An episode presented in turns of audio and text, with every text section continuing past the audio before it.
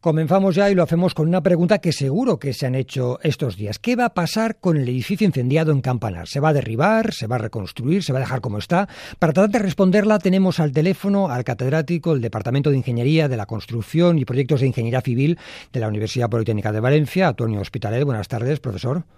Buenas tardes, buenas tardes. ¿Qué cree usted que, dado el estado del edificio, sería lo mejor? ¿Que se derribe o que se rehabilite? Pues no lo sé. La, respuesta inmediata hay que estudiar cómo se ha quedado el edificio. Mm, hay que analizar cuál es el la capacidad mecánica de los elementos de hormigón armado, qué situación se han, se han quedado, eh, evaluar la capacidad mecánica del edificio y a partir de ahí, pues ya es una cuestión de, la, de los propietarios de tomar la o de la empresa de seguros tomar la decisión de demoler o rehabilitar si hay que rehabilitar mucho o lo que haya que hacer lo que sí que hay que hacer indiscutiblemente es hacer un estudio técnico para ver eh, para ver la capacidad mecánica. O a lo mejor la empresa decide demolerlo y hacer un edificio nuevo independientemente del estudio. Esto, esa, decisión eh, puede ir o no soportada con un informe técnico, pero el informe técnico lo que dice es si el edificio tiene capacidad o no tiene capacidad y sí que, hay que, y que, habría que reparar o que no había que reparar para poner el edificio en funcionamiento. El informe técnico se puede hacer porque tenemos instrumentos, laboratorios, sistemas de medida, eh, métodos de cálculo, conocemos perfectamente cómo evaluar el estado del edificio y a partir de ahí, pues la decisión no es nuestra, es siempre corresponde a los a los diferentes agentes que intervienen en, torno al edificio. Bueno, pues esa decisión, esa decisión no la sabemos, no sabemos qué va a pasar, pero lo que sí sabemos es que el edificio, aunque en un principio se temía que, colapsase, que se derrumbase por el incendio, no se derrumbó, no se derrumbó, ha aguantado, está ahí, lo cual quiere decir, haciendo un símil, no sé si usted estará de acuerdo, que si bien los materiales de la fachada parece que el examen lo han suspendido, lo que es la estructura ha pasado el examen, ha aguantado. Sí, sí, sí bueno, eh, eh, es muy difícil, es muy, bueno, el problema es que en situaciones, situación de incendio, hacer una predicción es muy aventurada. ¿eh? Siempre en este tipo de casos, lo prudente es ser prudente, ¿vale? Y no se puede hacer paticidar ninguna consecuencia, pero lo, típico en edificios de hormigón armado es, que no haya un colapso, lo típico, lo, habitual, aunque pueda haber, Porque el hormigón es un material que tiene, es muy mal conductor del calor, y evidentemente la penetración del calor en el hormigón es pequeña, relativamente pequeña. También depende del tipo de incendio y del tiempo de exposición. Todo es relativo. ¿eh? No hay que cogerse las palabras al pie de la letra. Depende del tipo. Este incendio fue un incendio generalizado y prolongado y, bueno, pues no sabemos, no sabemos todavía hasta dónde ha penetrado el, calor en, los pilares. Hasta que no vayamos y lo midamos, no lo sabemos. Lo que sabemos es que no ha penetrado mucho, aparentemente, porque si no, si hubiera penetrado muchísimo, muchísimo, hubiera colapsado, está claro, ¿vale? Pero lo habitual es que normalmente las normas de construcción establecen un recubrimiento de las armaduras y unas secciones mínimas para asegurar este tipo de cosas. Eso es lo habitual. Aunque este incendio no fue habitual, ¿sabes? Fue un incendio, digo, digamos, eh, generalizado y prolongado. Es decir, estaban encendido todas las plantas. ¿vale? Claro que es un, un diferente del estándar, del típico. Y bueno, si el sitio hubiera sido otro material, pues posiblemente, pero el sitio, como, se ve, la estructura está ahí. No tenemos la bola de cristal, pero al hilo un poco de lo que, de lo que está comentándome, entiendo que si el, el, edificio no se derrumbó en los peores momentos, podemos eh, asegurar en principio, claro, evidentemente todo, como digo, que, no se va a derrumbar en los próximos meses. Sí, pues, luego tenemos otro, otros factores que los pilares de las plantas bajas no están afectados, que son los que más carga tienen. Eh, claro, la carga baja a los pilares y por pilares de la cimentación. Y los pilares de los sótanos están tan indemnes prácticamente, las plantas bajas también. Entonces, esos pilares son los más cargados porque reciben la carga de todas las plantas además esos pilares nos pueden servir de referencia para saber lo que ha, cómo se ha quemado los de arriba, ¿no? Entonces, eh, eso es lo... Pero, es decir, hay posibilidad, eh, en alguna ocasión ha habido colapso de algún pilar después del incendio, en alguna ocasión, ¿eh? eh esto está ahí, ¿eh? En alguna, pero no es, es cosa totalmente infrecuente, ¿eh? Totalmente infrecuente. Es decir, yo creo que eso creo, eh, creo, creo, creo. Porque yo hice una declaración al principio en algún periódico y me dijeron, eh, Antonio Espiral Catedrático ha dicho que se va a caer el edificio. Y no dije nada. Yo dije que, que podía o no podía. Mm. ¿Eh? Podía o no podía. ¿eh? Está claro que, Como, hemos dicho antes, no tenemos la, bola de cristal. Todo no, no, hombre, pero sí que tenemos herramientas, herramientas, y métodos y procedimientos, métodos de análisis que nos permiten evaluar la capacidad mecánica del edificio en la actualidad, después del incendio. ¿eh? Eso sí que lo podemos hacer. Y decir qué coeficiente de seguridad tiene ese edificio para su uso, para la estructura, la estructura. El edificio está deshecho, la estructura. Eso sí que lo podemos decir. Pero, pero hay que tener en cuenta una cosa muy importante, que el coste de la estructura eh, es un coste, es menos de un 10% del coste del edificio. Es un coste relativamente es una partida menor, muy importante porque es la seguridad, pero el coste no es tan elevado. El coste de un edificio, los costes de instalaciones, costes de acabados, costes en general, son costes mucho más caros. ¿eh? Y por, lo general, ¿eh?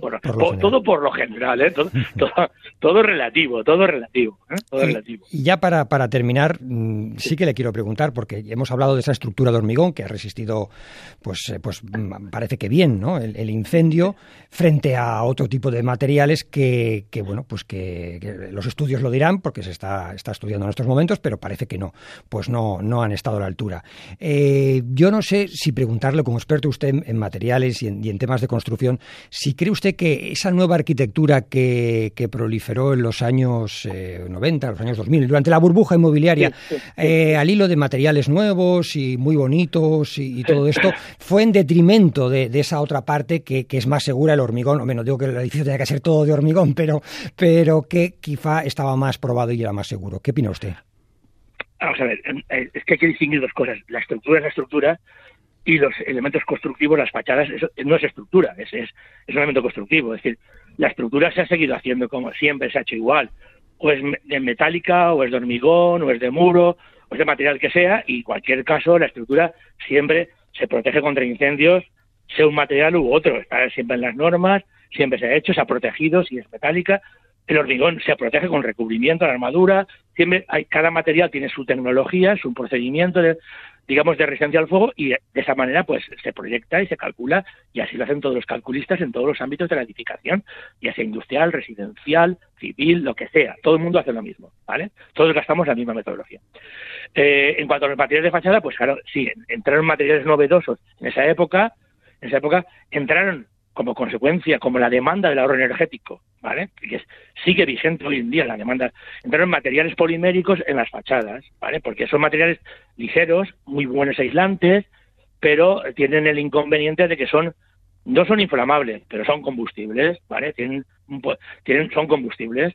¿Y qué pasa? Que pues en el caso de que el incendio se desarrolle por fachada, pues la fachada arde, como, ha ocurrido, ¿vale? Entonces, eh, las normativas, las normativas han ido evolucionando a lo esto ha habido, incendios de estos han habido en el mundo. Hoy en día hay cinco al año, aproximadamente. Eh, existen en todos los países del mundo. Nosotros, nosotros no somos diferentes. Eh, y bueno, y las normativas con el tiempo han ido actualizándose. El estado de la técnica eh, ha influido en las normativas de todos los países. De hecho, aquí en España, en el año 2019, el Código Técnico de la Edificación se modificó para reconocer esta problemática. Lo que pasa es que resulta que hay un problema, hay un problema que hay una discordancia, un desajuste entre los resultados de los laboratorios que se miden con un método de ensayo europeo, que son las euroclases de, reacción al fuego, de los materiales y su comportamiento real en las fachadas. Lo que predice el laboratorio no se corresponde con el comportamiento real en las fachadas. Entonces, esa discrepancia que existe que se ha puesto de manifiesto en todos los siniestros que han ocurrido, no solamente en toda Europa, ¿vale? Se pone de manifiesto, pues no está resuelta, no está resuelta. La, técnica no... Y ha, habido multitud de propuestas, de ensayos y tal, pero no son trazables, no son repetibles, tienen problemas, hay problemática. Es decir, esto no es un problema español, es un problema internacional, un problema internacional y bueno, que hay que abordarlo, hay que abordarlo con investigación, hay que abordarlo y hay que resolverlo, porque el problema eh, alcanza a todo el mundo, alcanza, a, todo, a todo el mundo. Entonces, ¿qué medidas se han adoptado en algunos países? Pues hay países que se han adelantado un poco a nosotros, no mucho, pero se han adelantado y han, han intentado resolver este problema, ¿vale? Por varios métodos. eh, un método es el método francés y portugués es que muerto el perro, muerta la rabia. Es decir, suprimimos este tipo de materiales en las fachadas. Vamos a colocar solo materiales no combustibles, ¿vale? Materiales que se llaman A1 o A2. Tema resuelto, ¿vale? Tema resuelto a partir del momento en que se adopta la medida. Pero ahí tenemos un parque de edificios construidos con esos materiales que están ahí desde los años 2000, 2000 y pico, hasta que se cambió la norma en el 2017 o 2019, ¿vale? Tenemos ahí y que, ¿vale? Tenemos ese parque de materiales que hay que hacer algo con ellos, hay que hacer algo con ellos. Los franceses también han hecho el mismo, sistema. España también se ha cambiado para más de 10 plantas para estar materiales no combustibles, también. Pero claro, ¿qué hacemos con lo que está construido? Con edificios como este, pues hay que tomar algunas medidas con este tipo de edificios. Hay que adoptar soluciones para resolver el problema de estos edificios. ¿Qué se ha hecho en el Reino Unido? Pues en Reino Unido se hizo un estudio de, de posibles edificios que estuvieran afectados por este tipo de sistema constructivo y se detectaron 75.000. 75.000. Pero de esos 75.000 se hizo, hay una metodología de análisis de edificios que permite, han desarrollado para evaluar el riesgo de este tipo de edificios, de este tipo de construcciones, y solo 550, solo han pasado al estado de grave, de situación grave, ¿vale? Similar a la que podría haberse, haberse evaluado el edificio de Campanar, solo 550 en todo Reino Unido. Frente a esta situación, el, gobierno británico ha propuesto, propuso, eso está publicado en toda la, la, literatura, técnica. Yo no me lo sé porque yo bueno, porque me lo he leído, está, está al alcance de todo el mundo, ¿eh? La literatura técnica. Eh, ha propuesto, propuso eh, destinar un fondo de, ayuda para la, la, reforma de esas fachadas, la sustitución de los materiales en Reino Unido. Y bueno, y esa es la situación en Reino Unido. Y, pero yo el otro día hablé con, con, un doctorando mío que trabaja en Inglaterra en el tema este y me dice que este año ya ha hecho cinco, ya ha hecho cinco evaluaciones de edificios. O sea, siguen evaluando en Inglaterra edificios de este tipo, en Reino Unido. Y el incendio de Grenfell, que es el que desencadenó todo el proceso este, es de 2017. O sea que desde hace, seguimos siete años en proceso de evaluación. Sí, todavía, todavía. Entonces, claro, en este gap, en este interim, en este entre en que se inicia el procedimiento, el proceso y se resuelve, pues hay que hay un tema muy grave aquí, un tema pendiente, tema pendiente que es asegurar la vida de los ocupantes y de, las personas. las personas son los que ocupan y los que intervienen, los bomberos, en el caso de incendio. La probabilidad de incendio es baja, pero, pero es, hay probabilidad de incendio, es posible el incendio. Y hay que establecer, yo ya lo he dicho en varios medios, medidas, hay que cambiar la metodología de intervención en este tipo de incendios, ¿vale? Porque sabemos dónde van a ocurrir y hay que cambiar el protocolo de evacuación de este tipo de incendios. Hay que gastar otras medidas, yo se me ocurrirían a mí mil medidas, pero hay, otras, hay que cambiar las medidas y la estrategia de, en este tipo de edificios. De forma transitoria, porque hay que salvar a los ocupantes siempre. Fijaros, fíjate que, que en el incendio de Campanar los bomberos no sabían, no hubo un incendio, hubo 130 incendios. Y en ese instante, en ese instante, solapados en el tiempo y en el espacio, verticalmente. En ese instante, ¿a dónde vas? ¿A quién rescatas? ¿Cómo entras? ¿Por dónde entras? No, la estrategia convencional no sirve. hay que cambiar de, estrategia, hay que replantear, hay que replantearse el problema, hay que aprender. Hicieron, todo el mundo hace lo que sabéis lo hicieron muy bien, pero hay que, esto nos dice que hay que cambiar de estrategia, es más claro que el agua, ¿no? No, mm. no hay duda, no hay duda. hay que aprender, hay que aprender. ¿eh? Bueno, pues, eh, profesor, nos quedamos con ese mensaje. Toño Hospitalet, catedrático de la Universidad Politécnica de Valencia, muchas gracias por atender la llamada de Radio Nacional y muy buenas tardes. Muy bien, hasta luego, adiós.